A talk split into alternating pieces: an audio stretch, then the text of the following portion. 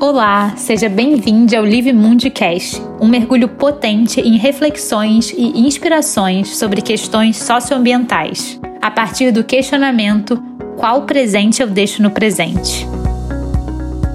Eu sou a Maria Clara Parente, jornalista e documentarista, e vou acompanhar você nessa série de podcast. No quinto episódio, vimos como a educação precisa fazer transgredir nossos modos de viver e agir. E para isso, ela própria precisa ser transgressora, abrindo espaço para a criatividade que é essencial para lidar com as crises sistêmicas que ameaçam a vida como conhecemos aqui na Terra. E o sexto e último episódio do Live Mundcast nos traz um exemplo vivo de como é possível acessar modos de pensar e enxergar mundos.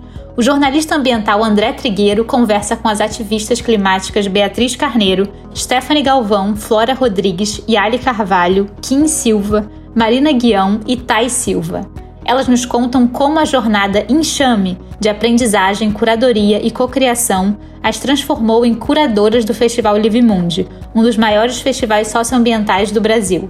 Mostram também que é a partir dos imaginários que nos permitimos sonhar.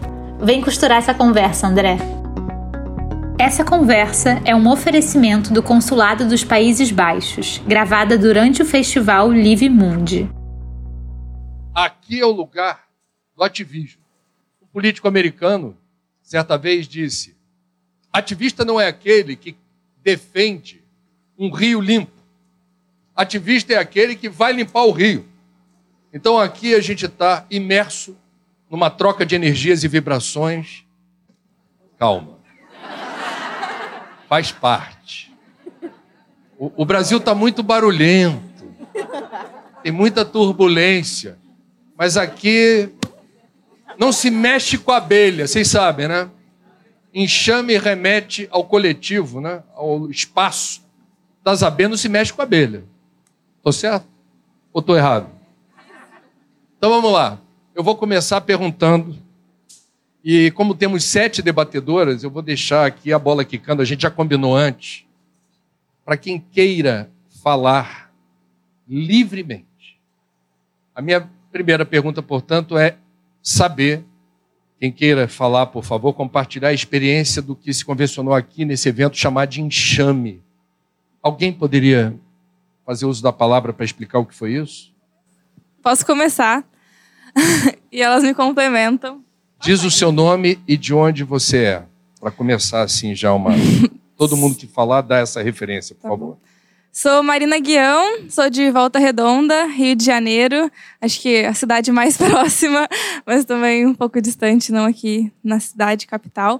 Bom, o que foi o enxame, né? Foi essa chamada pública para que jovens ativistas, jovens em movimento no Brasil todo, construíssem esse festival que já acontece há muitos anos, mas acontece, digamos assim, sendo pensado por outras pessoas, né? Agora que a gente está liderando e se movimentando no Brasil todo, pensando em ativismo, pensando em nossas realidades, quem seria melhor para pensar no festival socioambiental do que jovens é, que, enfim, já pensam seus territórios há muito tempo. Então, essa chamada pública teve algumas inscrições, passamos por entrevistas, por é, colmeias que a gente fez, é, dinâmicas online em conjunto, e acabamos sendo selecionadas. Estamos desde fevereiro, março, alguns meses, pensando no festival. É, muito em conjunto, vivendo não só pensando no festival tecnicamente, mas se entendendo enquanto ativista, se conhecendo. Eu conhecia duas ou três aqui só, e o resto só de nome. Então, é isso que foi o enxame. Pensar esse festival que vocês estão vendo.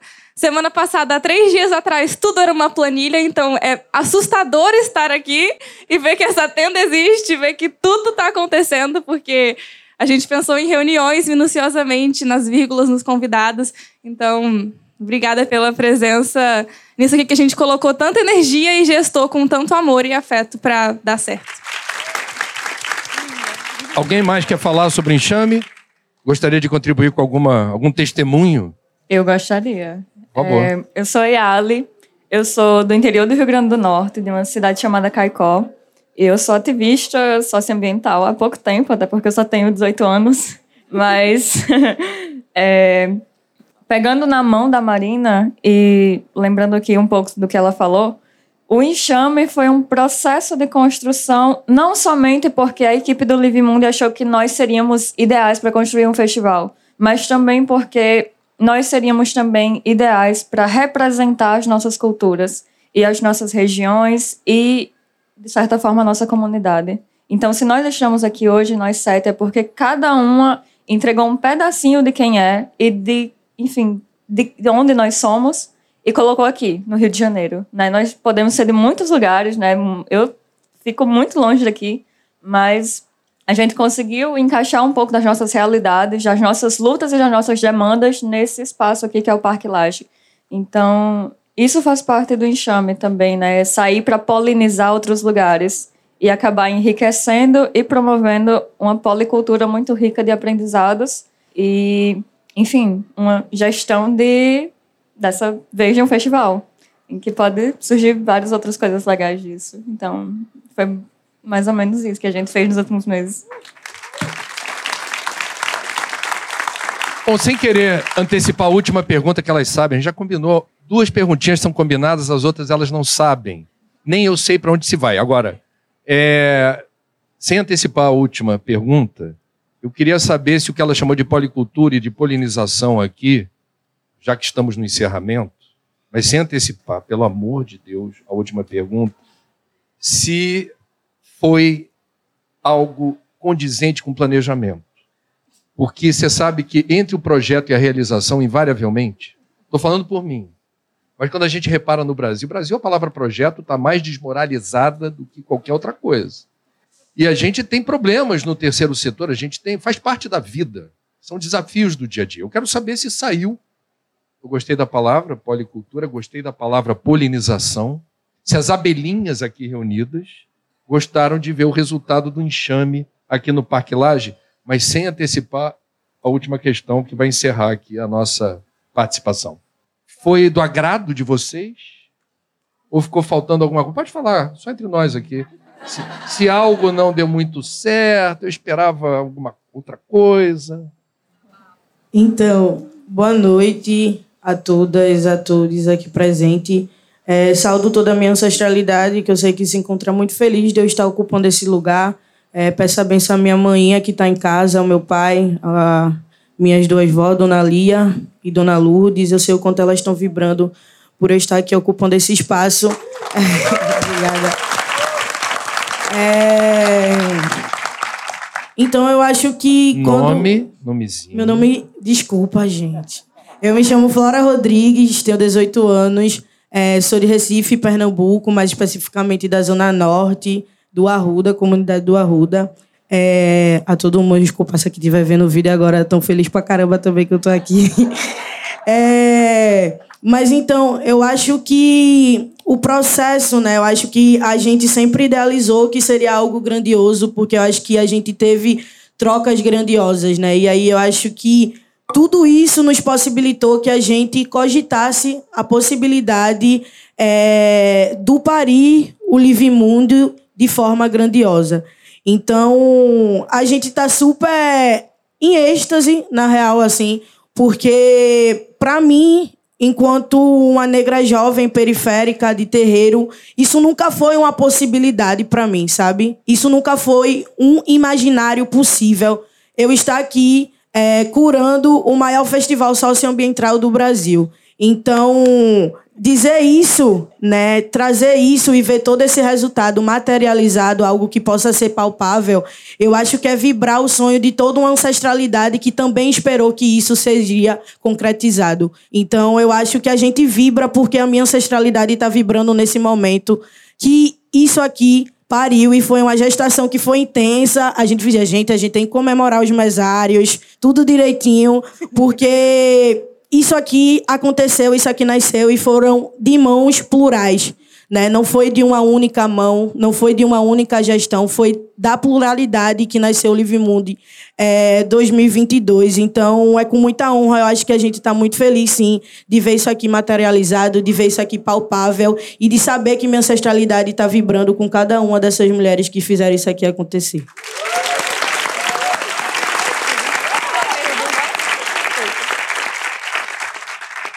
Tá bem resumidinho, né? Tá, tá perfeita, perfeita. É. Eu vou fazer agora o papel do advogado do diabo. E o diabo é uma figura masculina. Interessante. E eu sou o único varão daqui, vocês já repararam, né? E 400 pessoas passaram pela triagem, recrutamento e seleção. Minhas fontes em relação a esse evento informaram que 300 eram mulheres ou não binárias e 100 eram do meu sindicato. Nenhum dos 100, ao que parece, teve a competência de chegar entre as finalistas. Né? Eu vou confessar para vocês assim, vou abrir o coração mesmo. Me surpreendeu por quê? Não pela competência de vocês, mas porque na minha cabeça do século passado, representatividade faz parte, de alguma maneira. Agora, houve critérios de recrutamento e seleção. Esses critérios não foram respondidos pelos varões. É o que dizem as minhas fontes. Eu estou inquieto aqui na cadeira. Como assim? Então, eu vou perguntar para vocês. É uma provocação, por isso que eu estou advogado do diabo. Estou aqui para cutucar. Vocês têm uma explicação para isso? Que vocês são jovens ativistas, aqui tem seis moças e uma não binária.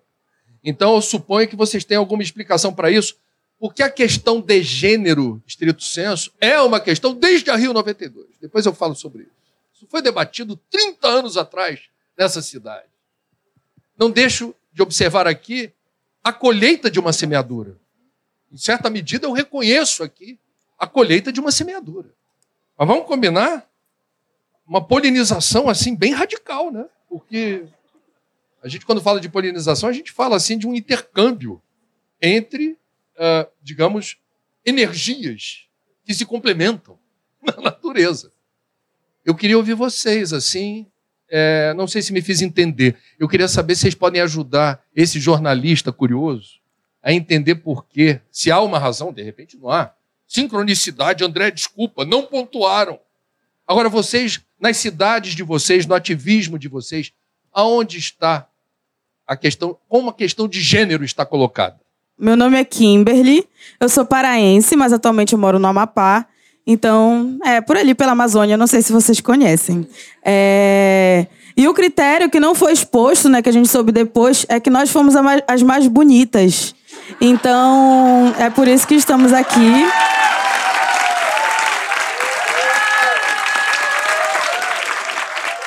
Mas muito mais além de beleza, né?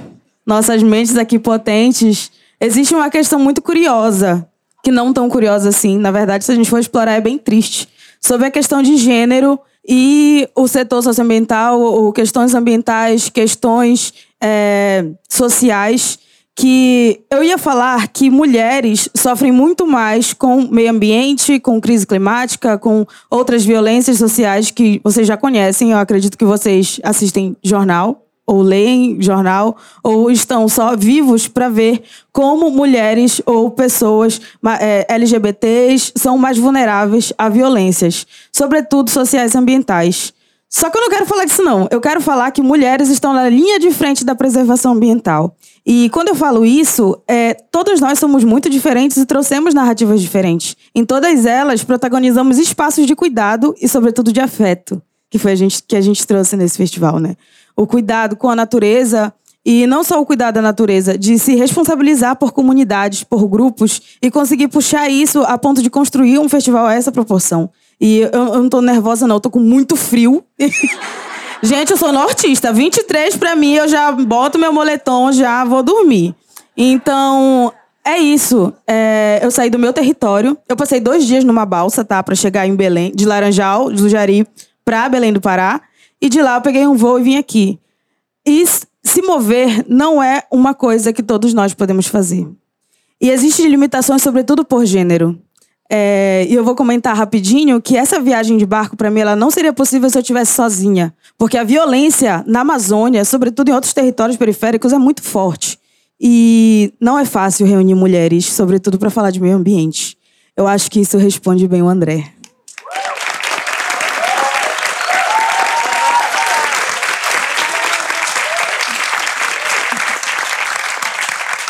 É ela, pode avisar que é ela. Dona do Jari. É, bom, meu nome, né? Antes de começar, eu prefiro começar do começo, que é saudando a minha ancestralidade, como a Flora fez também. É, saudar o chão que piso, que eu entendo que eu só piso aqui porque muitas e muitas e muitas vieram antes de mim. Então, saldo todas elas que encontram eco na minha voz agora. Eu costumo dizer, falei ainda há pouco, né, que eu não falo, eu sou eco de, das que vieram antes e que sussurram no meu ouvido hoje para que eu consiga dar continuidade do trajeto que a gente vem trilhando. Então, peço licença também para que a minha voz chegue em vocês. Bom, eu sou Tainá, ou Tai, para os mais íntimos, e eu acho que aqui todo mundo é meio íntimo já. É, eu sou de Belém do Pará, mas adoro dizer que eu sou de Coraci. Podem pesquisar, é Icoaraci. Várias pessoas me perguntaram, é como é que escreve e tal. Icoaraci é de onde eu nasci, é para onde vou, é o que me perpassa, é o que me recorta. Recorta não, né? Perdão, porque eu não sou pedaço de nada, né? Eu sou esse todo. Mas venho de lá, é, também do norte. E aí, refletindo um pouco sobre gênero, eu já trago uma reflexão que antes de falar sobre sermos uma mesa de mulheres, somos mulheres majoritariamente negras, majoritariamente do norte, majoritariamente LGBTs. E eu acho que isso não é à toa também, porque eu entendo que, historicamente, quando falaram do movimento de mulheres, eu não me via nesse movimento de mulheres. Então, hoje, eu preciso dizer que não é só mulher. É mulher preta, é mulher da Amazônia, é mulher jovem, é mulher LGBT, são essas pessoas que estão aqui e são linha de frente dessa, desse grande movimento socioambiental. E a minha perspectiva é porque a nós, pelo menos é, é a minha visão, a mim não foi dada a opção de não movimentar. Ou eu falava, ou eu era apagada. E às vezes apagada no, no, sentido de morrer, mas não no sentido de morrer só o corpo, mas de morrer a minha identidade, de morrer a minha cultura, deixar morrer a minha história. Então eu acho que não é coincidência, é, além de sermos bonitas, somos intelectualmente movimentada por uma corrente de saberes que nos afetam, que nos encontram, enquanto corpos que não são só um corpo, mas são corpos atravessados, né? Eu também gosto de dizer isso que eu sou uma mulher das encruzilhadas. Eu sou essa, essa viela que é encontrada por muitos, muitos eixos, né? muitos, muitos pedaços. Então, eu acho que é, é, um pouco desse movimento que a gente vem trilhando enquanto mulheres que chegam aqui bem jovens, e isso é muito celebrativo. Eu entendo a celebração como parte da vida, e eu acho que esse momento é um momento de celebração também de entender que nossos corpos estão sendo escutados e um corpo que um corpo negro que fala e ele é escutado é quando a gente começa realmente a entender essa engrenagem social para que a gente gire ela. Eu acho que o Enxame, ele foi um pouco disso também, esse movimento de escuta e retomada para quem está falando e quem deve falar, e quem não só deve falar, mas deve ser ouvido. E a gente encontrou isso aqui de um lugar de escuta, de resistência, de existência coletiva, de saberes. Então, entender que somos mulheres é, em, em, movimento nessa linha de frente, majoritariamente, né? mas que herdam esse movimento de um lugar que vem muito antes de nós. Né? Então, é, é, é, realmente esse, esse lugar de olhar para trás entender que o nosso passado ele é uma mulher. E é isso. Ancestralidade em festa hoje, hein, gente? Ancestralidade é um dia importante. Alguém mais quer falar sobre isso? O que eu quero. Lembrando o que foi a Rio 92 no aterro do Flamengo, onde uma das tendas que debateram durante 11 dias diferentes questões espalhadas pelo aterro. Uma delas era a questão da mulher, de gênero, é, direitos reprodutivos, ecofeminismo, vieram para o planeta Fêmea, o nome da tenda, as maiores ativistas do mundo, horrorizadas com o legado tóxico da sociedade patriarcal, do machismo e a vinculação da destruição sem precedentes do planeta a um modo masculino de produzir, de consumir, de depredar, de devastar. E isso ficou muito marcado, né? muito marcado naquele período.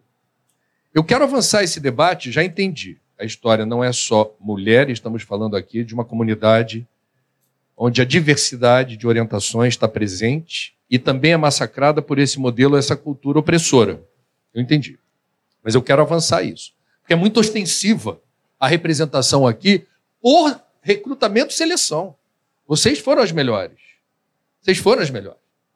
E eu ainda quero seguir nesse caminho, desse recorte, ouvindo. Qual é a receita, qual é o planejamento, qual é a orientação que vocês pudessem aqui compartilhar para a gente equilibrar esse jogo, para a gente, de alguma forma, avançar mais celeremente num projeto civilizatório, onde a diversidade e a pluralidade possam ser entendidos não como um problema, mas como uma solução. Especialmente no Brasil. O Brasil, a marca registrada do Brasil é exatamente a diversidade, a pluralidade. É aqui que nós estamos vendo narrativas, usando uma expressão da moda, tentarem promover, como disse, um retrocesso brutal, violento, opressor desse pensamento. Ninguém melhor do que vocês para me dizer, ou para dizer para nós todos, como é que a gente move a peça para frente. É, primeiro eu queria pedir desculpa, porque elas são comunicadoras e eu sou uma pobre cientista. Então eu não estou tremendo de frio, é puro nervosismo. Meu nome é Beatriz, Beatriz Carneiro. Eu tenho 25 anos. É, eu sou de Paraíba do Sul, mas nascida em Paraíba do Sul e criada no Rio, como vocês podem perceber por todos os S que eu vou pronunciar enquanto eu falo aqui. Então, eu quero responder porque, por ser carioca, branca, cientista, estou no doutorado, então fiz graduação, fiz duas graduações, um mestrado. O que eu mais aprendi, eu sou a chorona também, tá? Então, assim, perdão. O que eu mais aprendi com o enxame, com essa experiência, foi o meu privilégio. E o tanto que eu tinha que escutar quem tinha que ser ouvido. Então, vai dar certo. Uma das nossas primeiras reuniões montando as planilhas, porque eu sou a pessoa das planilhas, a pessoa dos artigos, das referências, e enquanto elas movimentavam tudo, é que as minhas referências eram muito fora. Na academia a gente escuta, você falou do ecofeminismo, eu estou escutando a Vandana Shiva, eu estou escutando a Ariel Saleh, eu estou escutando a Inés King dos Estados Unidos, da França, da Austrália. Mas a gente tem aqui no Brasil Vanessa Lengruber. A gente tem aqui no Brasil Daniela Rosendo, que vai falar no virtual. Mas a gente tem muito mais gente fazendo coisa aqui então, uma das nossas primeiras reuniões foi exatamente a decisão de que a gente não ia trazer ninguém de fora, porque a gente não precisava disso, porque a gente pode olhar para dentro e a gente tem essa força dentro. Então, você perguntou como é que a gente passa essa receita do bolo. Eu acho que o primeiro momento é reconhecer tudo que a gente tem, reconhecer o nosso privilégio de todas as coisas que a gente, em diferentes interseccionalidades, temos diferentes privilégios. É, eu tenho alguns, mas não todos, porque eu não faço parte dos outros 100 que ficaram ali. Então, eu acho que o, a receita, na verdade, é olhar para as outras 400, é olhar para todos os outros grupos que a gente não ouve, é prestar atenção em tudo que essa diversidade traz. E eu já falei isso algumas vezes, falei na minha, na minha depoimento de quatro linhas que me obrigaram a fazer, que eu acho que o meu maior aprendizado foi esse, com elas. Eu, eu aprendi muito mais do que eu ensinei. Então eu acho que é, é essa receita, é olhar.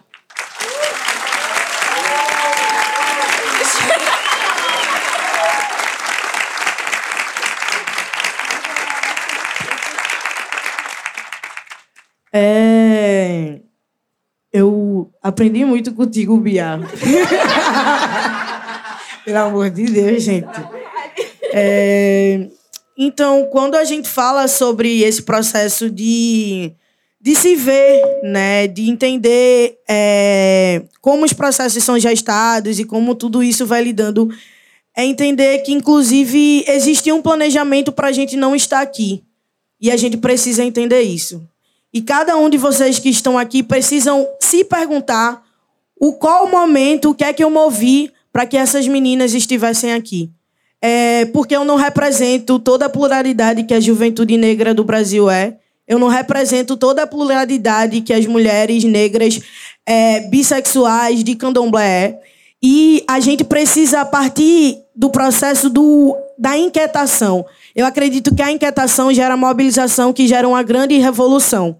E eu acho que cada pessoa que está aqui hoje precisa sair com esse compromisso de ser responsável pela vida de cada uma dessas meninas que estão aqui hoje sentada. E quando eu falo, eu não falo sobre mim, eu falo sobre todas as outras possibilidades e todas as outras pessoas que acessam isso aqui através de mim. Eu chegar na minha comunidade hoje e falar que eu ocupei o Parque Laje e que tinha uma pá de gente me olhando e que tinha pessoas validando o que a minha oralidade traz, né? Eu acho que é um grande processo revolucionário, porque muitas vezes os privilégios fazem, sobretudo, que a gente escute, mas que a gente não processe e tome posse de agir. Então, eu faço um convite para que a gente haja, que isso não é um processo que finaliza aqui, né? São vidas que precisam ser construídas, narrativas que precisam ser fortalecidas, porque eu sei que eu vou retornar para a minha periferia. E todo esse projeto de extermínio, todo esse projeto de, de vida, de morte e vida severina, vai continuar existindo. Então, eu acho que quando a gente pensa qual presente eu deixo no presente, quando a gente gestou esse grande nome, a gente também deixou no começo a gente, gente, acho que cada pessoa que participar de cada atividade tem que sair num triplex na cabeça. Como é que a gente vai fazer isso? Pilar, se tiver por aí, gratidão, que foi facilitadora visual, ajudou muito pra caramba. É, é isso, eu acho que as pessoas precisam se inquietar, tá em tempo de se inquietar e de agir. Não adianta mais discutir sobre privilégio, reconhecer privilégio, se você não está fazendo nada para reparar os danos históricos que foram causados sobre a vida dessas pessoas, sabe? Então, eu acho que é de fato voltar para casa se perguntando qual presente eu deixo no presente, mas qual ação eu vou tomar para que o meu presente de fato geste a possibilidade de outras pessoas existirem minimamente com sanidade é, nesse país que não quer nossa existência, que não quer uma preta aqui nesse lugar hoje, que aqui atrás tem uma Gruta dos Escravos, onde meus ancestrais foram colonizados, foram escravizados, vivenciaram dores. E hoje eu estou aqui de costa para ele e de frente para vocês, vibrando, mas que eles estão aqui nas minhas costas também. Então, eu acho que é muito disso. Então, qual presente eu deixo no presente? Eu acho que é a gente, cada um, sair com essa pergunta. Opa, ninguém perguntou isso aí. Desculpa. Mas acho que é isso, pode falar. Eu falo muito, gente, mas é isso. Mas tava falando na outra, naquela coisa. Isso aí é pro final. Eita, meu Então Deus. vamos lá. Foi grave, amiga. Tá bom, vou calar boquitos. Meu calar boquitos hoje é a minha água. Bom, o que ela respondeu me dá vontade de ouvir. E temos vozes aqui que eu queria ouvir que estão um tanto tímidas, mas fiquem à vontade. Está muito claro que a exclusão não é um acidente de percurso, é um projeto. Está muito claro que se o Brasil até hoje não conseguiu promover educação pública de qualidade em tempo integral para todos e todas, é porque isso não é do interesse de quem faz a gestão dos recursos que são nossos. Então temos uma questão aqui mal resolvida historicamente no Brasil, que é um dos países mais desiguais do planeta, e é um país que ainda gosta de ostentar abundância onde há escassez, ainda gosta de dizer que alimenta um bilhão de pessoas quando há 33 milhões com fome e por aí vai. E aqui, a gente no enxame, pelo que eu estou percebendo, eu queria agora, a pergunta é essa, eu quero jornalisticamente saber se o enxame propriamente dito deu liga, porque está acabando. Tecnicamente, vai acabar daqui a pouco. O que que fica? Do ponto de vista, não é ainda aquela questão, tá? Que você estava adiantando. Eu quero saber se o enxame deu liga. Eu quero saber o seguinte: há um processo histórico para denunciar, para combater, para minar a desigualdade. É um desafio de todos, ricos e pobres, pretos, brancos, indígenas, todos, todos.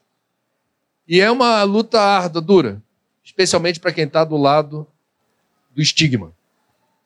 Eu quero saber se o enxame deu liga nesse sentido. Quando vocês voltarem para seus territórios, é uma palavra politicamente bem significativa. Se vocês levam na bagagem alguma coisa que permita olhar para frente dizendo foi bom ter ido para o Rio, que agora a gente teve algo novo na rota escolhida, na direção que a gente sabe que é difícil, que é dura. Eu posso passar por essa existência ainda não ver o resultado que eu gostaria, mas eu fiz a minha parte e eu estou vendo tijolinho a tijolinho ser construído aqui uma coisa legal. Deu liga, enxame? Com certeza deu liga. E depois eu quero passar a bola para Stephanie. Ela é tímida, mas ela já já se solta. É, com certeza deu liga. E por mais que pareça estar no final, mais tarde a gente vai pra farra. Né? Não, brincadeira. É... é... Com certeza foi algo que deu muito certo. Eu não sei bem quem participou do processo da seleção da gente, mas acertou em cheio ao escolher nós sete para estarmos aqui. Porque eu acho que cada uma de nós tem suas próprias lutas e trajetórias, mas que agora ficou mais completo porque a gente se encontrou nesse processo, né? Que a gente pôde descobrir coisas novas, demandas novas, pessoas novas também. E bom, eu particularmente na minha cidade eu me sentia muito sozinha. Porque eu não podia conversar sobre ativismo com ninguém, porque era uma coisa de outro mundo, uma coisa perigosa, ou uma coisa de vagabundo mesmo, que as pessoas enxergam. Então, estar aqui com outras seis mulheres que realmente batem o pé no chão e falam: não, eu sou ativista, eu sou assim, eu represento a minha comunidade, eu me represento, eu sei quem eu sou, eu sei é, ao lugar, o lugar que eu pertenço e eu sei os lugares que eu quero ocupar e também os que eu não quero ocupar. Então, o enxame é o início de algo que vai muito além de somente esse festival que, por hora, está sendo gigantesco já para cada uma de nós. É, então, eu acho que juntas nós somos bem mais e, assim, a gente vai continuar o nosso ativismo, por vezes com rumos diferentes, mas no fundo a gente sempre vai estar juntas, né? Lembrando do tempo que a gente dividia um roxo no Rio de Janeiro, né? Coisa de gente chique demais, eu fico passada com essas coisas. E é algo que a gente vai levar para o resto da vida, né? Que nós não estamos sozinhas e nós não precisamos deixar que outras pessoas que tenham pautas diferentes da nossa se sintam sozinhas também. É importante a gente aprender a abraçar outras é, diferenças, né? Diferenças que às vezes a gente se sente diferente até de si mesmo, né? Numa grande crise existencial. Mas é importante a gente reconhecer que a diferença também é muito boa e que é um é, você tentar compreender um pouco mais sobre as diferenças que estão é, perto de você ou em realidades diferentes da sua é algo muito rico e que só proporciona o que há de melhor. E com certeza o que a gente faz aqui vai ajudar bastante a gente a seguir os nossos caminhos e com certeza o nosso ativismo também. Então, então eu vou reformular a pergunta querendo entender isso no varejo. Porque ativismo no Brasil hoje, ligado a questões socioambientais, é subversivo. Significa, dependendo do lugar do país onde você fala ou onde você faz, risco de morte. Eu não estou exagerando. E quando a gente está sozinho, ou quando a gente está de uma forma, como ela disse, solitária, não é que não seja possível pavimentar um caminho na direção do questionamento, da contundência, ou construir um projeto.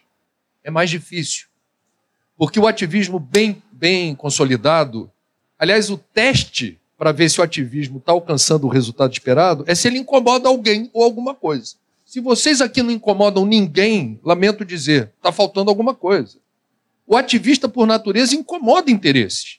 No setor público, no setor privado, aonde tiver. Por quê? Porque ele traz a voz que incomoda a consciência, ele traz a voz que lembra. Sustentabilidade, assim denominada, significa a senha para uma mudança de cultura. Quando você fala assim, tem que mudar alguma coisa. Vocês viram aqui distribuídas em várias barraquinhas, em vários, várias palestras, dinâmicas, o quê? Propostas de fazer algo diferente. Uma nova consciência, um novo comportamento, um novo estilo de vida, um novo padrão de consumo. Gente, isso incomoda muito. Não é pouca coisa. Então, quem é ativista está na linha de frente, como vocês se autodenominaram mais de uma vez aqui, da mudança. Da mudança. Então, quero. Porque a abelha é um ser coletivo. A abelha sozinha não dura muito. Ela tem que voltar para a colmeia. Ela tem a sensação de pertencimento. Aqui somos, não é aqui sou. Aqui somos. Eu quero saber, e não tem problema se não deu liga nesse sentido, nenhum. Mas eu sou curioso. Vocês participaram de um mega projeto aqui. Vocês foram empoderadas a organizar um projeto aqui, independentemente do brilho do que vocês trouxeram na bagagem. voltando para o território de vocês, vocês levam na bagagem alguma, algum desenho de outras articulações, de outros movimentos que possam juntar mais abelhinhas juntas ou não? Eu nem sei se o propósito do evento foi esse, mas eu estou perguntando. Oi, meu nome é Stephanie Galvão, é, tenho 20 anos e eu ah, sou de Santarém, Pará, Alter do Chão. Tô com frio e tô nervosa.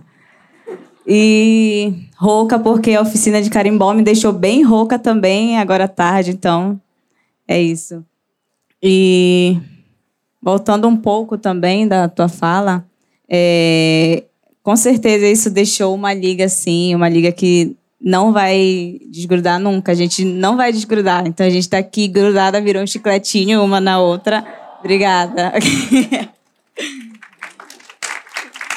Mas eu quero mostrar, gente, a minha camisa, porque tem uma uma e uma onça que me representam muito. São coisas que me representam muito dentro da Amazônia. Então, por isso que eu estava passando esse frio, mas é porque eu queria mostrar minha camisa para vocês. É, voltando, a gente hoje trazer uma representatividade é, dentro do enxame da Amazônia em si, porque aqui a gente tem três curadoras da região norte, da região da Amazônia. Então, tipo, quando eu vi que saiu o resultado do enxame e tinha três paraenses aqui dentro, eu falei, não acredito. São lugares que a gente possivelmente não alcançamos nunca. Então, é muito difícil ver a juventude já em si sendo protagonista em algo. E ainda mais trazer uma juventude da Amazônia, uma juventude do norte e uma juventude paraense para dentro de um projeto nacional, para dentro é, de um projeto socioambiental e a gente poder trazer um pouco também das nossas pautas, não só ambientais e não socioambientais, mas trazer um pouco da nossa ancestralidade, trazer um pouco das nossas raízes, um pouco das nossas vivências dentro da Amazônia, porque a gente sabe que diariamente a gente sofre um extermínio, sofre, sofre um ecocídio nos nossos territórios, os nossos territórios estão em constante mudança, então não só mudança ambiental, mas as pessoas, um extermínio de cultura, inclusive. Então, essa vivência que a gente acaba é, trazendo para dentro do enxame essas nossas vivências socioambientais, culturais, territoriais e de ancestralidade, é, fez com que esse evento hoje pudesse acontecer de uma forma que a gente pensou por todos esses meses. Então, é, a gente sabe que a juventude pode sim fazer essa mudança e hoje, quando eu estou em algum lugar, encontro uma pessoa e essa pessoa fala, tipo, tu me representa muito, é, tu me inspira. Então, é uma forma de receber um carinho de pessoas que a gente sabe que não é fácil. Para a gente chegar aqui, não foi fácil. A gente está há muito tempo no ativismo, ou não, pode estar há pouco tempo, mas a gente sabe que a juventude muitas das vezes não é levada a sério. A gente muitas das vezes é deixado de lado e a gente precisa lutar bastante para chegar aqui onde a gente está hoje. Então, fazer esse festival só com juventude, só com mulheres e com três mulheres da Amazônia Podem bater palma, porque isso seria impossível de acontecer. E. Pode voltar um pouco a pergunta? Se o contrato do Livimundi para a curadoria termina aqui, ou tem uma cláusula que diz até a próxima? Eu quero saber se tem desdobramento o encontro de vocês. Se tem alguma espontânea ou não se já estava formatado isso, olha, essa, esses curadores terão outros projetos, coisa e tal, ou se vocês espontaneamente criaram entre si algum vínculo, algum laço que vai dar nutriente, vai dar caloria. Porque vocês são jovens, têm uma vida pela frente, essa vida promete. Essa vida promete. E não promete muita alegria, muito contentamento, não. Ela promete muita porrada. Desculpa. E vocês têm que ter fibra. E quando a gente é coletivo, a gente suporta melhor isso. Então, quero saber se daqui. Estou falando pela terceira vez, eu acho que eu, eu vou mudar de assunto. Se construiu-se alguma rede de conexão que, independentemente da localidade, da distância, das dificuldades inerentes às rotinas de cada uma de vocês, que eu imagino que seja muito atribulada, sugere que vai ter aí uma parte 2, uma parte 3, algo novo pela frente em função desse encontro. Fora memória, fora lembrança, fora saudade. Legado, mas um legado ativo, não é um legado que olha no retrovisor, é um legado que constrói, pavimenta o caminho numa outra direção. Tem problema dizer que não tem, não, tá, gente? Eventualmente vocês não estão mais com fôlego para se ver, dizendo assim, nossa, quando junta muito ativista assim, uma energia concentrada demais, não sei. Luca, estender nosso contrato. Vocês não pensaram nisso ainda, é isso? Não, vou, vou não. dizer. Eu tô ligada com a Kim pra sempre. Ela deu uma pulseira, foi pro Jari, ficou comigo. Eu dei uma pulseira para elas. Bom, mas eu acho que a primeira coisa, assim, a gente teve uma imersão aqui no Rio quando a gente começou, então foi em março, não foi em fevereiro. E um dos primeiros post-its, porque tudo antes de ser planilha, antes de ser tenda, era post-it na parede. Foi o Live Moon de 2022 vai ser um sucesso se. E aí tinha três pontinhos. E um dos primeiros era se as pessoas se inquietarem, se as pessoas se revoltarem, se as pessoas. Se a gente alugar um triplex, como a Flora bem falou, na cabeça delas. Então, isso é muita coragem, isso já é um contrato estendido. Porque se isso aqui é o resultado de, sei lá, três, quatro meses de trabalho, e se o nosso resultado bem sucedido é dar mais trabalho, é que mais gente se revolte, eu acho que isso já é a cláusula principal do nosso contrato. Então, eu diria que sim, eu diria que a gente, assim, patrocínio. Eu diria que não só a gente, assim, a gente não só se conectou, como eu falei no início, né? Não trabalhando apenas no festival, mas conhecendo a vida de cada uma. Eram muitas horas trabalhando em conjunto. É, eu acho que a gente estendeu o contrato não só pra gente de tipo, amei muito te conhecer, quero muito trabalhar com você para sempre, mas eu quero que outras pessoas também sintam, te conheçam. Isso também é, sintam o que a gente sente, também tenham esse poder de se conectar com outras e de criar outros enxames e de criar outras redes que vão fazer outros festivais. Talvez o Live não seja mais o maior, porque vão ter tantos grandes, vão ter uhum. tantos gigantescos. Então, acho que se nosso objetivo é revoltar outros, se nosso objetivo é inquietar outros, então a gente já está estendendo é, não vou dizer vitalício, porque a gente precisa resolver essa crise, né? Então eu não quero ficar aqui para sempre, não. É, Muito bem. Deixa eu posso eu... continuar rapidinho, André? Pode, claro. Só para dizer que oportunidades como essa são muito poucas, muito poucas mesmo. Se aparecer, sei lá, daqui a uma semana, daqui a um mês, um convite para vocês irem em outro festival socioambiental, vão, por favor, e batam palma da mesma forma que vocês bateram pra gente, para outros jovens. Mas é isso, eu não quero o palco, eu quero dar o palco para quem tá vindo atrás de mim ou tá aqui do meu lado puxar e dar esse protagonismo. Então, talvez esse contrato não se estenda, mas se estender, Lu, meu aluguel tá. e, e é isso. Mas para Lu trabalhar também, a gente precisa de patrocínios de empresas que acreditam na causa ou de leis que façam isso acontecer, como outras leis de incentivo à cultura.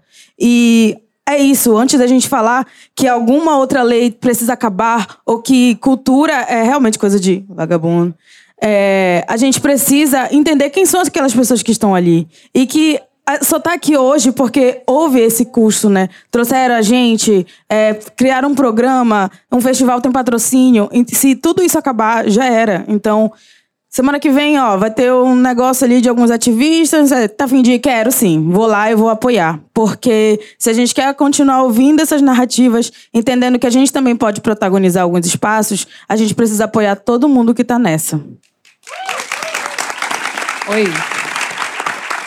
Eu vou André, dirigir agora. Oi? Rapidinho. Por, por favor. Kim falou de semana que vem, se tiver outro festival, vão e tal. Vai ter um em Belém, né? Mas antes de chegar em Belém, eu preciso retomar lá atrás o que, que aconteceu para eu chegar nesse momento de falar, anunciar publicamente que vai ter Live Mundo em Belém. Uma história bem rápida, mas que me fez refletir muito sobre a minha vida, a minha existência aqui nesse festival. Quando eu vim para o Rio pela primeira vez, onde a gente fez a primeira imersão, foi a primeira vez que eu andei de avião. Então, a primeira vez que eu vi o céu foi vindo para cá. Primeira vez. E aí, quando eu cheguei aqui no Rio, encontrei com as meninas, foi aquele kkk, o kikiki delas. E, e aí a gente pensou muito sobre imaginário, imaginário, imaginário, imaginário. E eu entendi que naquele momento, quando eu subi no avião, eu criei um. Eu des, destravei um novo imaginário, que é olhar as nuvens. E como que outras pessoas não têm acesso a olhar as nuvens como eu tive acesso? E por que, que eu demorei tanto tempo para fazer isso? E se eu pensar na minha mãe, que nunca viajou de avião, o tempo foi maior ainda para ela. Então, eu comecei ali a olhar para as nuvens vindo para o Livimundi e te, criar esse imaginário das nuvens, né, do céu. E aí a gente veio, aluguei um triplex na cabeça delas, de bora criar imaginários e dar voz para o invisível, falei muito sobre isso. E aí ele traz a, a, essa, essa inquietação de o que, que a gente vai levar de volta. Eu vou levar um pedaço do Livre Mundo, literalmente. Letícia, você separou um pedaço aqui para mim, né? Letícia está cuidando disso. É, e, e essa, essa retomada, para mim, em Belém, é justamente entender que os nossos espaços aqui, eles precisam ser descentralizados. É, é, eu entendo que quem fala quando a gente dá palco para as outras pessoas, isso é fundamental, mas eu também quero palco para mim, sim. Eu também quero o microfone na minha mão, sim. Eu preciso falar, sim. Porque a minha voz, ela precisa chegar em ti também. Mas não é só a minha. Tem muita gente fazendo isso, muita gente incrível fazendo isso. E simplesmente semana que vem, sábado, a gente vai estar tá na beira do canal do Jurunas, que foi um rio morto. Mataram um rio. E Leona, Leona Vingativa canta isso. E eu vou estar no lugar dela falando sobre sustentabilidade, sobre novos imaginários. Então, é, é preciso que a gente crie isso para que a gente consiga descentralizar o rolê e fazer com que isso alcance outras pessoas. Porque eu chego aqui no Rio e eu consigo reunir uma galera, mas por que eu não consigo fazer isso lá em Coraci? Porque a galera não, não, não, não é a mesma abordagem, não tem a mesma narrativa. Então, se eu falo muito difícil, que é o que eu vejo aqui, muitos artigos em inglês, e eu que, que é, levar para eles a mesma coisa, eles não vão entender. E eu não posso culpá-los. Isso não é deles, não é um problema deles, é um problema estrutural. Entende? Então, quando a gente, quando eu percebo que esse, esse espaço aqui, ele é um espaço de realmente escuta e retomada e recriar imaginários, e eu entendo que eu posso minimamente fazer isso em Belém, é, é também um convite para que vocês pensem o que, é que vai estar tá acontecendo lá. E que vocês acessem aqueles imaginários também. Porque não é só o, o norte para o sul, o norte para o sudeste, mas o sudeste para o norte também. Né? Sempre que tenham oportunidade, vão para lá. Vão aplaudir o, o Festival Sustentável lá também, saca? Porque é essa, essa, essa, esse movimento de retomada, de criar narrativas que a gente precisa lá também, sabe? Não, o lugar não precisaria vir para cá para ver o céu, sabe? E, e, eu acho que é essa, essa narrativa, essa, esse imaginário que a gente vai criar lá no dia 18 de junho, inclusive, e é importante falar sobre isso para que entendam que lá a participação vai ser integralmente do norte, quase que integralmente do próprio Jurunas, que é onde a gente vai estar tá falando. Então, é perceber que vão ser pessoas que vivem esse, esse enfrentamento socioambiental diariamente, que vão estar falando ao seu modo do, de, sobre sustentabilidade, sobre novos mundos, sobre novos imaginários. E é quem realmente constrói essa história lá na Amazônia e que faz o rolê acontecer para estarmos vivas e que, inclusive, me aplaudem aqui. Tenho certeza que estão todos muito felizes de eu estar aqui e, de alguma forma, conseguir levar isso para Belém, que para mim é uma grande honra estar construindo isso lá e, e que fique para a posteridade né? Que fique para essa liga que o Livre Mundo vai dar. Que quem sabe ano que vem a gente consiga fazer essa estrutura aqui lá no canal dos Jurunas. Que aí, aí a gente vai estar tá fazendo história. Aí eu vou falar, foi, conseguimos, a gente alcançou. Entende? Porque é essa, esse imaginário de que a gente não vai pautar é, narrativas climáticas por narrativas climáticas, mas é por nossas existências, por nossas vidas, enquanto natureza também. Então, é isso.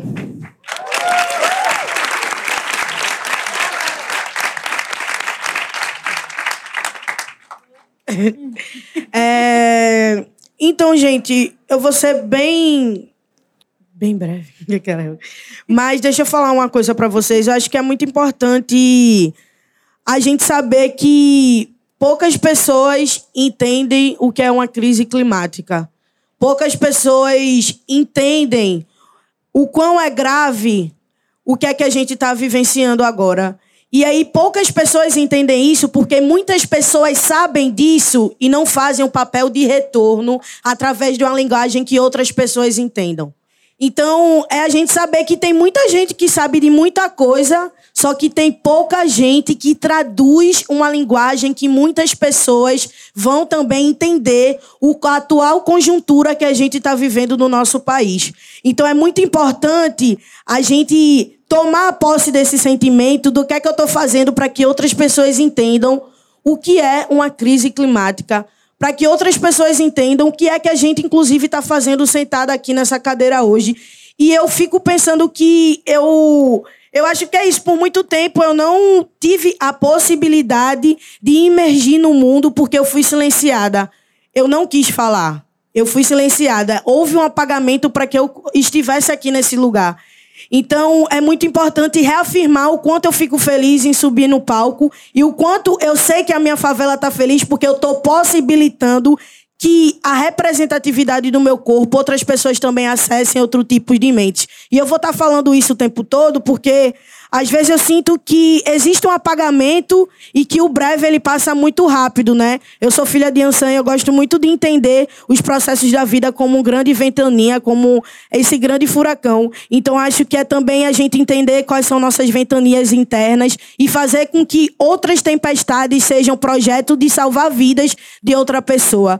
Então, eu acho que é importante cada um entender e tomar posse de qual é a linguagem que eu estou falando, qual é a palavra que eu estou falando para que outra pessoa entenda a atual conjuntura do Brasil e comece a gestar projetos de vida. Porque eu não quero mais falar de morte. Eu sei que a cada 23 minutos um jovem negro é assassinado. Eu sei que o Brasil é o país que mais mata as pessoas trans e travestis no mundo. Mas eu não quero falar disso apenas. Eu quero falar sobre vidas. Sobre a gente estar tá aqui nos celebrando. Isso é muito importante. Porque eu quero que palcos sejam montados para nos ouvir Sabe? Eu quero que projetos sejam avançados para que outras pessoas conheçam nossas narrativas e, através delas, enxerguem outras possibilidades, né? Futuros coexistentes. Porque a gente só sonha quando a gente tem a possibilidade de sonhar. Não tem como eu sonhar olhando para um tijolo. Tainá começou a sonhar outras possibilidades, como ela conseguiu ver a nuvem de perto. E isso não tá tudo bem, porque Tainá, tu tem quantos anos, amiga? 23 anos.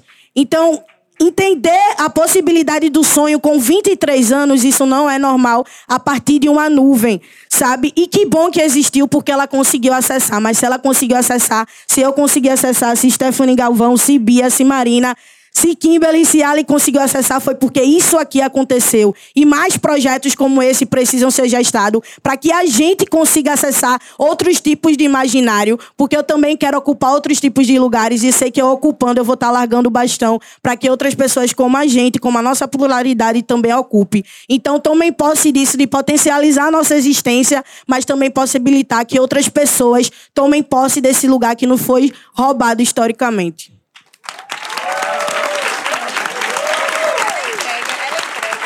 Bom, a gente está se aproximando do final.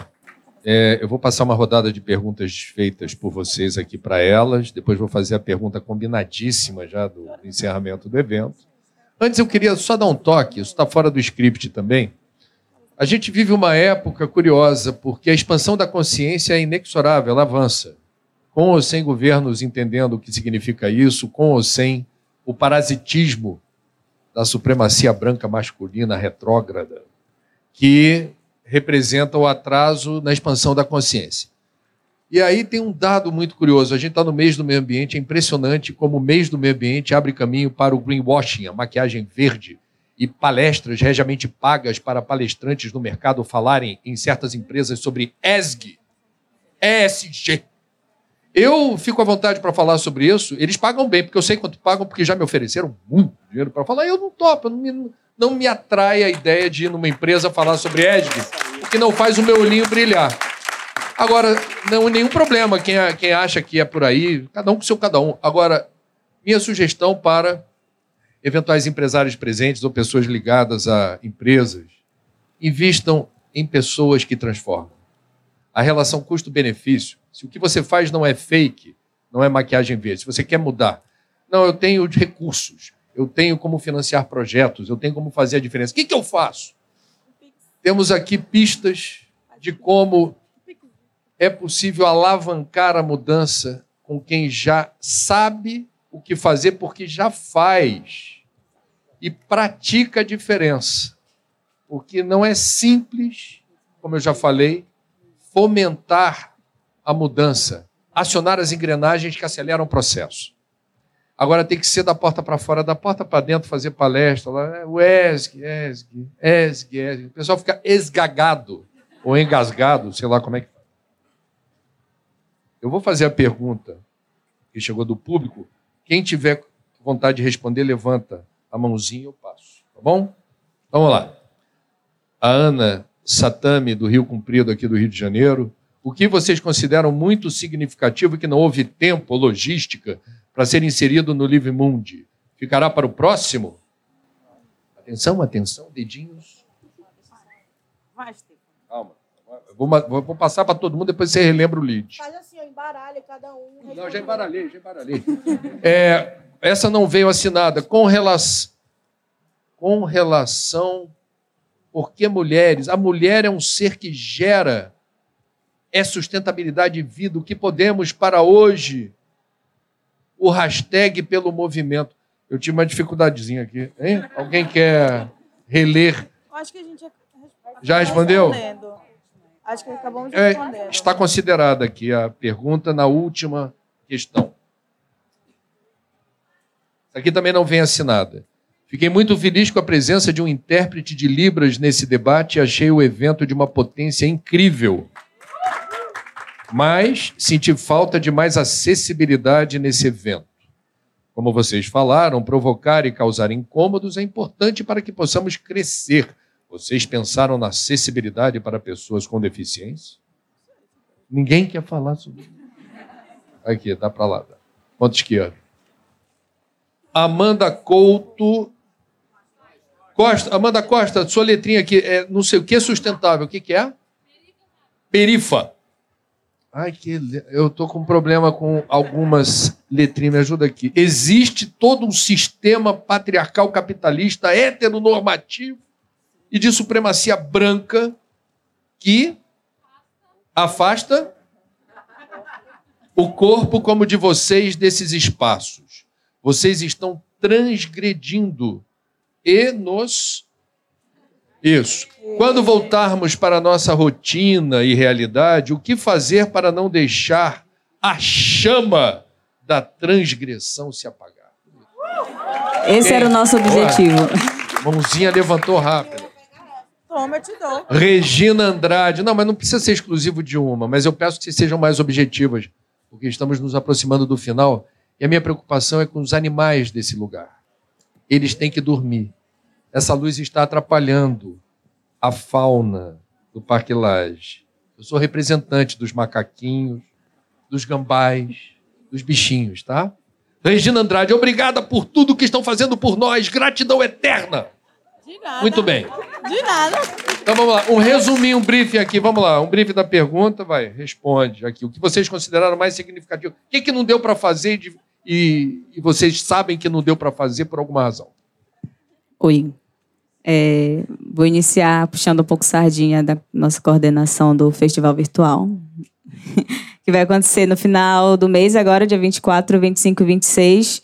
E ele é um canal que a gente segue para conseguir fazer coisas que a gente não conseguiu fazer dentro do, do festival presencial aqui, né? Porque o nosso maior objetivo era poder trazer pessoas que nos inspiram, pessoas da nossa terra, pessoas da nossa cidade, do nosso, das nossas comunidades, para cá, para elas se sentirem protagonistas, para que elas possam sair do nosso território com as falas delas, com as lutas delas diárias e para que elas possam levar para outras pessoas em outros territórios também.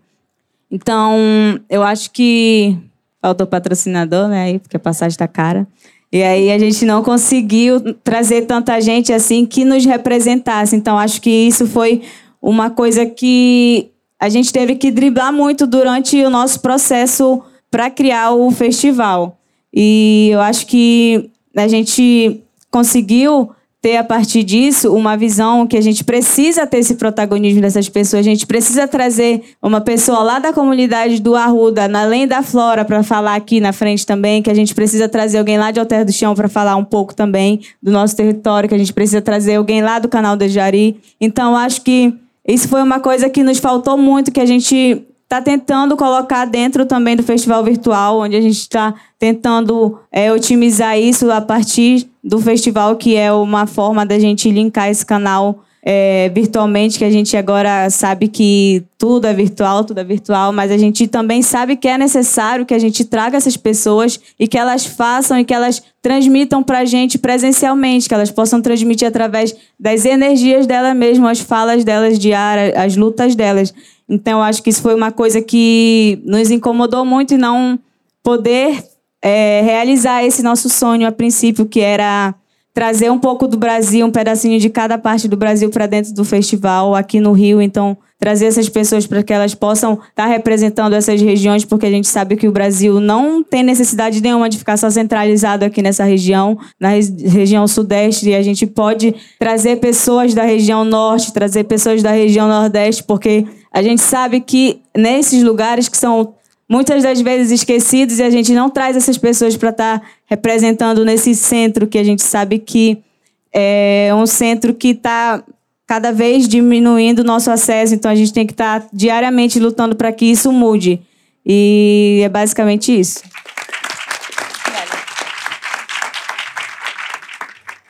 Perguntinha, vai. Sim. Resume a perguntinha e responde, por favor. Tá. A pergunta para a gente foi se nós pensamos sobre a acessibilidade do evento. Então, é por mais que a acessibilidade para PCDs seja algo garantido pela lei, né? E a gente sinta a obrigação, a gente tem a obrigação de trazer intérpretes de Libras, a gente tem a obrigação de ter rampas de acesso para pessoas que têm deficiência motora. É, se essa pessoa fez essa pergunta, significa que nós não pensamos o suficiente. E que esse espaço aqui, que é uma referência no Rio de Janeiro, não está preparado para receber essas pessoas. Então, é, essa pergunta por si só é um incômodo. Então, é o que tem que ser trabalhado para os próximos. Tal, não deu, talvez a gente não tenha tido a dimensão desse problema agora. Porque a gente já pensa assim, pô, tem rampa de acesso, a gente consegue levar os intérpretes, não sei, a gente vai tentando lidar. Mas se alguém trouxe isso é porque não está bom o suficiente e com certeza tem que ser melhorado, porque não é nem questão assim de é, um agrado, não, é obrigação, é um direito, tem que ser trazido sim. Então, muito obrigada a quem fez essa pergunta, que realmente não tem como permitir que isso aconteça de novo, não. Né? A gente está aqui para pensar sobre isso também. Próxima pergunta. Eu, eu quero falar rapidinho. Me soltei. Brincadeira. É, eu, tipo, não tenho nenhuma, não preciso de nenhuma necessidade especial além de um é, seguro viagem, assim, master. é, é, a gente sabe que o Parque Laje não tem mesmo essa, essa acessibilidade para todos e eu mesma saía tropeçando por aí, caindo, pisando em poça de lama, então a gente sabe que faltou muito isso mesmo e a gente não tinha muito acesso a essas coisas, então acho que é, uma, é algo que precisa mudar literalmente. É, e se for pra, preciso mudar de lugar, que seja o festival Live Mundi, que mude de lugar, mas que essas pessoas também tenham essa acessibilidade, que elas possam chegar até aqui, que elas possam também estar tá ouvindo as pessoas, ouvindo a gente, porque a gente sabe que no Brasil a gente não tem essa acessibilidade em lugar nenhum para todos. Então, é, a gente sabe que ainda é algo muito difícil e necessário e urgente, porque a gente não inclui essas pessoas dentro desses territórios aqui que a gente está habitando, dentro desses lugares.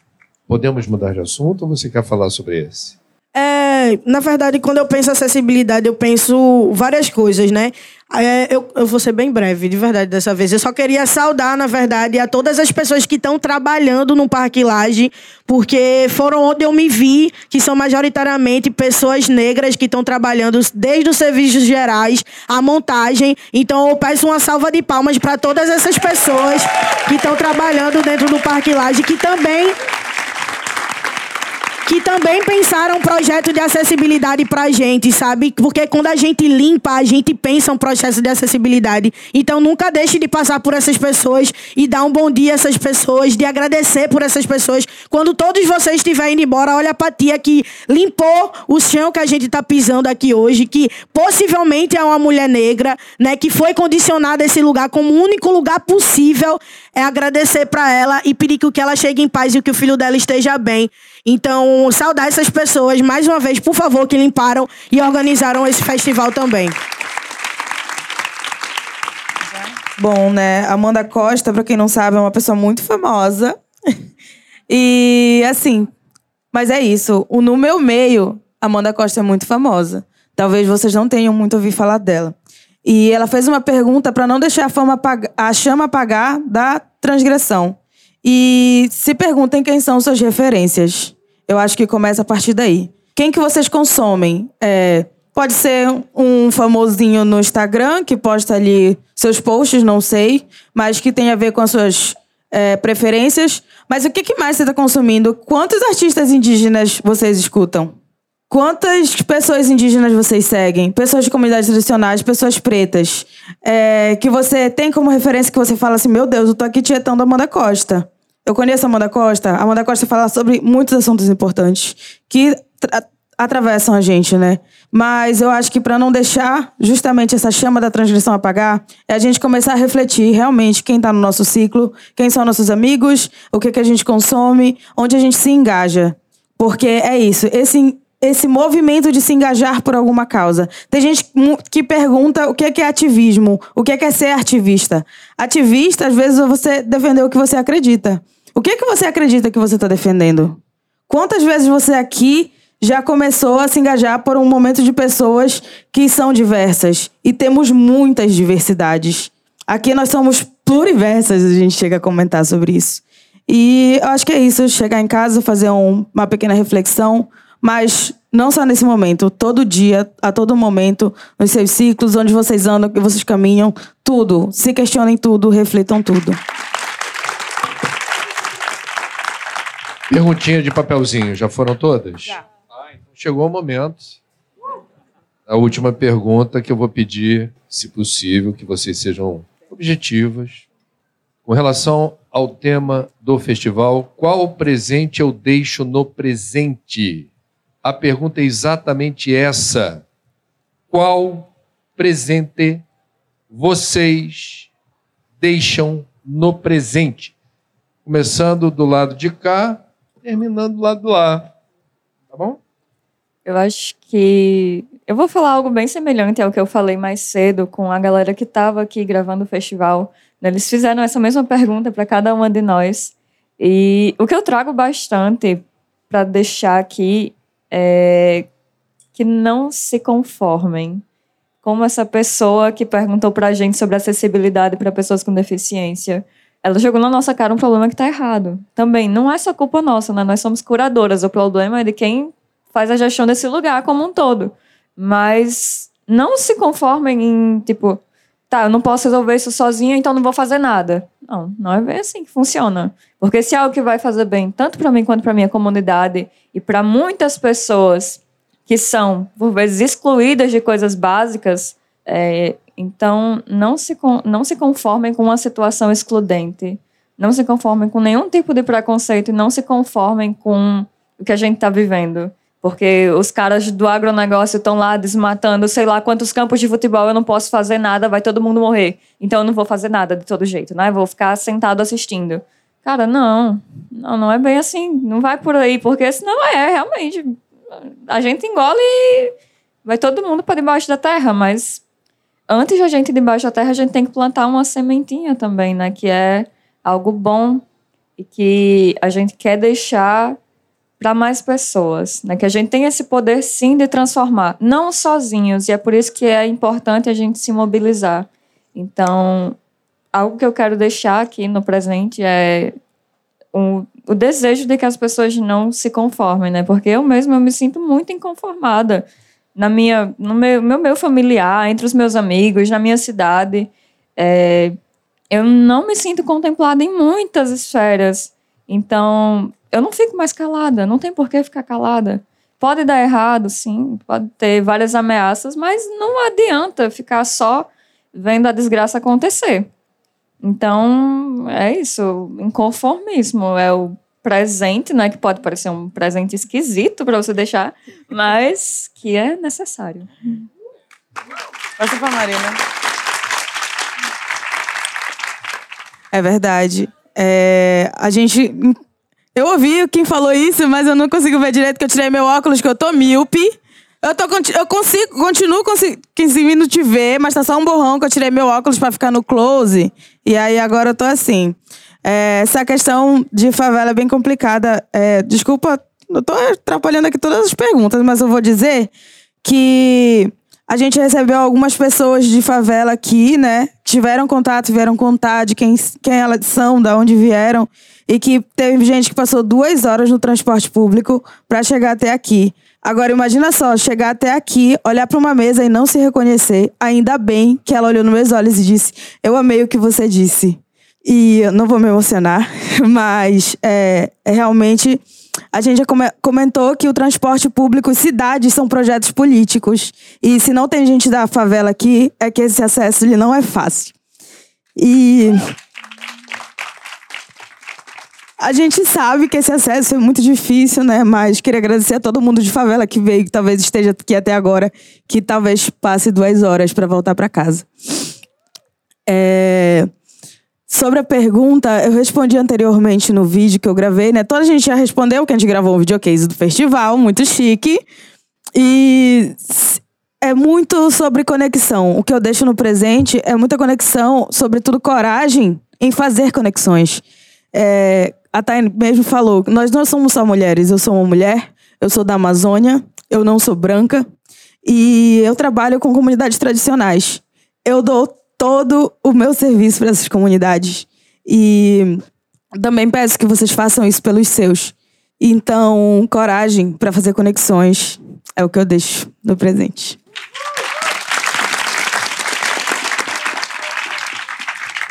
A gente. Já falaram, né, que a gente gravou o vídeo, mas eu não lembro. Talvez essa semana meu cérebro não faz mais sinapse, então. Falei alguma coisa, vocês vão ver depois, e agora falarei outra, talvez. Bom, é, acho que de tudo que a gente falou, passou por várias vezes sobre esse sistema que existe, que gerou essa crise. E esse sistema foi criado, né, por alguém que não parece com nenhuma de nós aqui. Pulando. Tô brincando. É, e eu acho que a forma como. E caiu no nosso colo pra gente solucionar isso, caiu no nosso colo pra gente gerar esse presente, pro presente, essa solução. E eu acho que a forma como a gente se articula, a forma como a gente escolheu enfrentar esse sistema é muito. hum, Não sei, maravilhosa. Não sei que palavra eu poderia definir, incrível. Porque, é, como eu comecei falando, a gente não só trabalhou, a gente não só solucionou as partes logísticas e técnicas. A gente se entendeu, a gente se conheceu. Então, é, trabalhando no terceiro setor, ou enfim, ONGs e ativismos e organizações, a gente acaba criando uma grande rede de afeto, de conexões, é, de amizade, de fortalecimento. E acho que o presente é esse: é enfrentar essa crise que nos foi posta de uma maneira completamente diferente é, do- da cabeça de quem criou. É enfrentar essa crise é, com amor, é enfrentar essa crise com afeto, é enfrentar essa crise com coragem, é, criando imaginários, criando possibilidades para que ela seja solucionada é, e não acarrete em outras, né? Para que ela seja solucionada pela sua raiz, para que ela seja solucionada de uma forma que todo mundo que está aqui possa viver de uma forma colaborativa e cooperativa é, e que ninguém fique para trás, como muitos foram deixados em 500, milhares de anos. Então, acho que o presente é o enfrentamento da crise com coragem, com amor e com afeto. Bem, alô? Tá. É, como elas já falaram, eu, na verdade, pedi a cola antes de vir, porque eu também não lembrava que eu tinha respondido no videocase.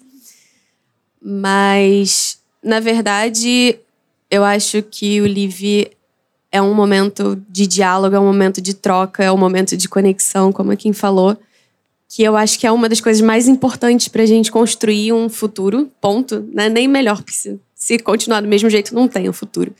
Então, um futuro, eu acho que a gente precisa trocar, a gente precisa escutar, a gente precisa conversar. Então, o primeiro presente que a gente deixa no presente, com certeza, é esse momento de sentar aqui, escutar e conversar, são os imaginários que a gente acessou.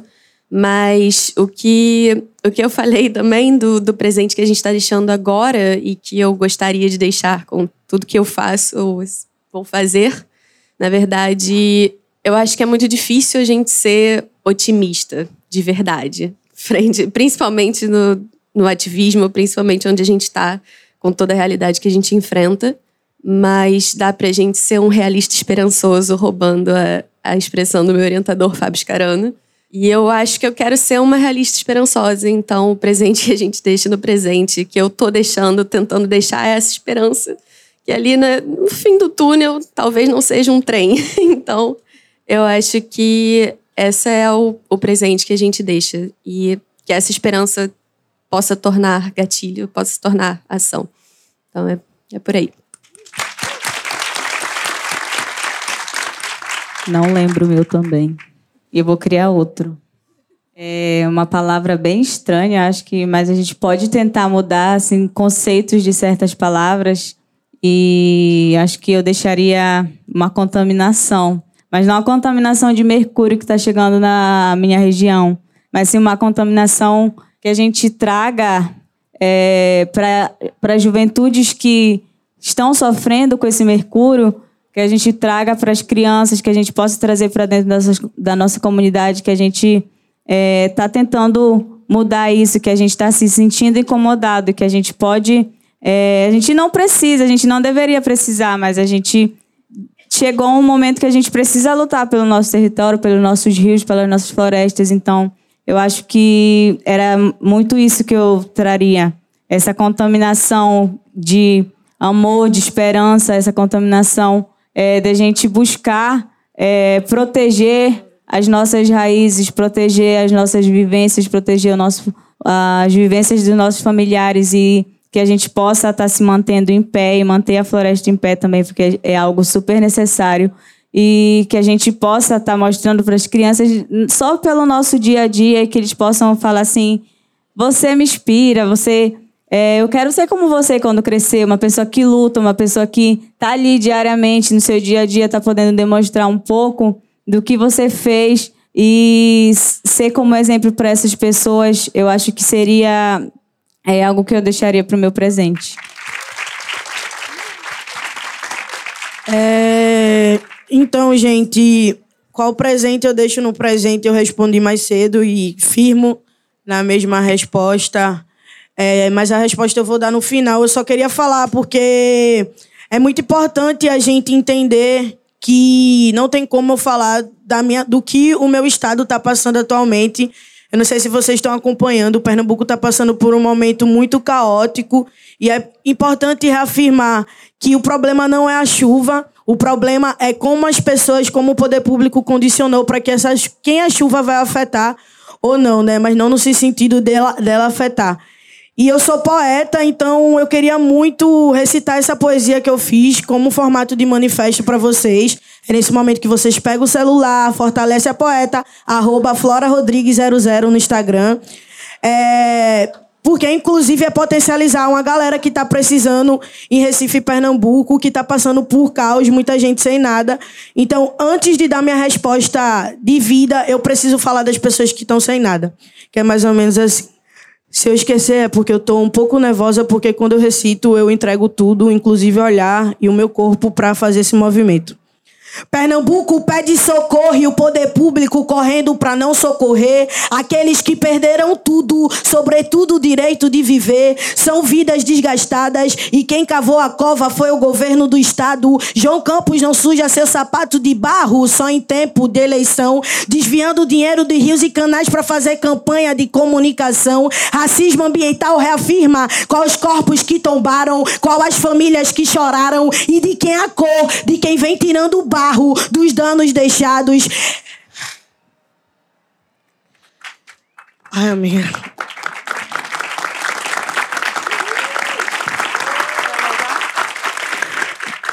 De quem vem tirando a cor dos danos deixados. Pautas climáticas são distanciadas de nós, contexto em inglês e palavras clichês de gente burguês que fala sobre favela sem nunca ter pisado em uma, que aprova projeto da janela do seu prédio, sorrindo e gargalhando do nosso movimentar.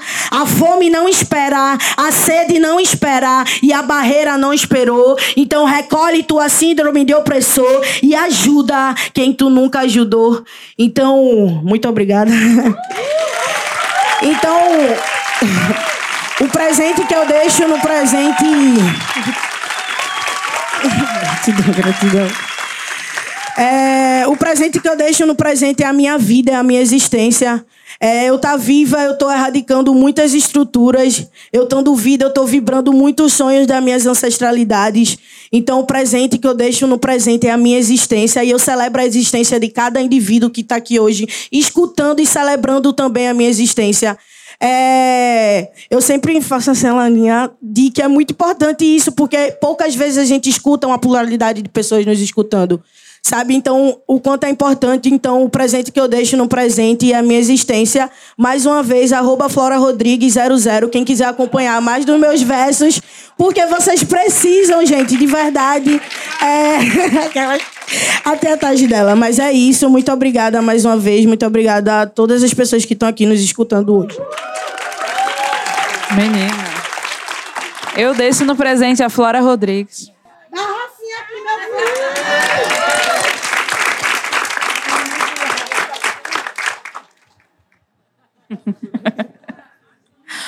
Aí, Flora, o que falar, né? Sacanagem me colocar depois dela. Égua, nem avisa. É, eu tava com todo um rolê aqui na cabeça, viajei. Acho que eu tô com frio e nervosa. Aí, se eu não retomar, vou contar uma história que aí talvez eu acho que engate.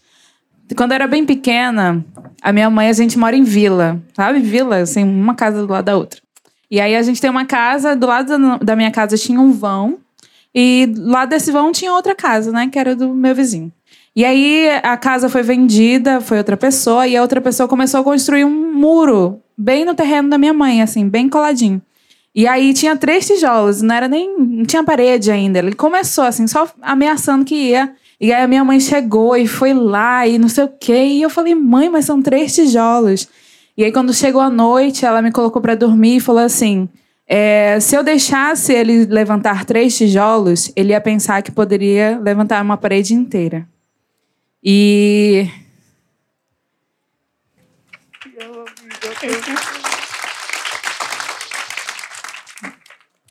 Eu acho que é um pouco desse presente que eu deixo é, no presente, que é esse imaginário de persistência de nenhum passo atrás será dado. Então, não vou deixar que construam um tijolo no meu futuro, porque se eu achar que eles vão construir um tijolo, eles podem construir uma parede e eu não passe. Então, é um pouco disso que a gente deixa aqui, inclusive, nesse, nesse lugar, nesse espaço que é de ancestralidade. E a primeira pessoa que me falou isso foi a minha mãe. E a gente fala tanto de ativismo, ativismo, ativismo, ativismo. E que a minha mãe não tá em nenhum artigo, em nenhum canto, em nenhum Instagram. Então, uma salva de palmas para ela.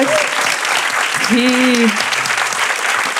É, Dona Silvia tá lá, é, pegada com seu santinho, rezando para Nossa Senhora de Nazaré, que é a nossa padroeira lá de, de Belém.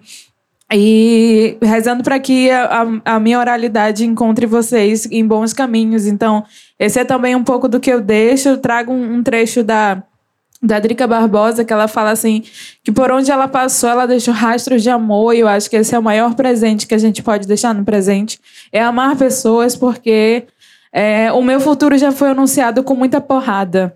E reivindicar o lugar do amor, para mim, é reivindicar minha existência uma existência espiritual, uma existência com ori tranquilo, com um abraço, com afetividade. Porque porrada a gente encontra todo dia, na rua, no jornal, na minha quebrada, na quebrada do meu vizinho, na quebrada do meu amigo. E eu não é isso que eu quero deixar para eles. Eu quero deixar esse nosso amor mesmo, essa coletividade. E desde que quando eu vim para cá encontrei com as meninas, eu tentei deixar esse rastro de amor, esse rastro de afeto, porque daqui eu vou para Belém, aqui fica o Rio de Janeiro, ele continua seguindo o seu rumo nessa vida, mas daqui eu vou para lá E eu continuo deixando esse rastro de amor por onde eu passar e eu espero que ele tenha encontrado vocês de alguma forma. E que a gente possa continuar se encontrando cada vez mais e coletivando esse nosso, esse nosso grande laço de afeto. Disse que não ia chorar. Falei, mãe, não vou chorar, mas acabei chorando, impossível. É, lembrar dela e não me emocionar, porque é realmente quem me traz aqui.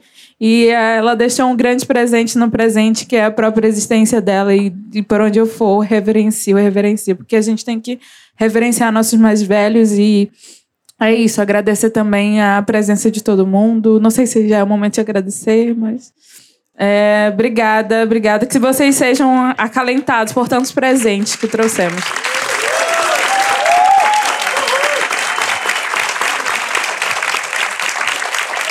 Meus amigos, estamos encerrando então o evento. Eu queria dar o fecho nos seguintes termos. É preciso ter coragem para mudar a história de um evento bem sucedido. A palavra inovação, ela só faz sentido quando você inova a partir de um projeto bem sucedido. E foi o que aconteceu aqui. Quer dizer, parabéns a Luciane e todos os organizadores que tiveram a coragem de ousar mudar radicalmente a concepção do evento, a organização. Um filme coach da sociedade patriarcal é Sete Homens e um Destino. Faroeste, onde homens armados resolvem os problemas. Hoje a gente está aqui iniciando a superprodução a cores. Sete mulheres e um destino diferente, que está sendo plasmado a partir desse evento. A gente teve aqui, com muita clareza, eu fico honrado de ter compartilhado tempo, energia, vibrações com vocês, aqui e antes, quando a gente conversou, antes de começar isso daqui. É, temos aqui um extrato do que é o ativismo socioambiental no Brasil. Esse ativismo tem nome, sobrenome, brilho nos olhos, coragem, força, fé, noção exata, assim me parece, do papel que elas estão desenhando, praticando na construção de um mundo melhor e mais justo, que para ser assim precisa ser sustentável. Que Deus abençoe os passos de cada uma de vocês, onde vocês estiverem, e contem com esse branco homem que está aqui numa condição um tanto, eu diria, minoritária dos novos tempos e das novas culturas, mas antes de ser homem, mulher ou outra orientação, nós somos espíritos encarnados lutando por um mundo diferente. Assim me reconheço nesse território e qualquer outro, e assim irmano as minhas energias com as energias de vocês. Força coragem e fé.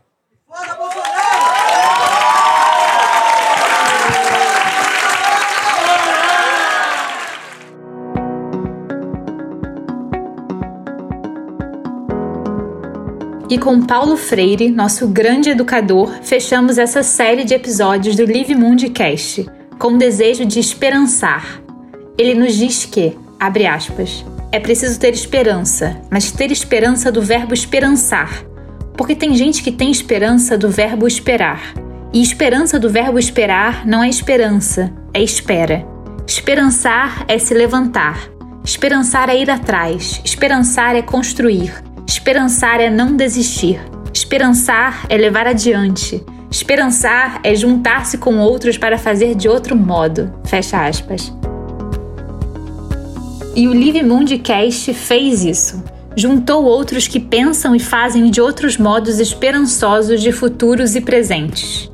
E você? Qual presente você quer deixar no presente? Se você curtiu, se ficou com alguma dúvida ou curiosidade, segue a gente no Instagram @livemundi. Vamos adorar receber os seus comentários. Eu sou Maria Clara Parente e foi uma grande alegria estar com vocês. Até breve.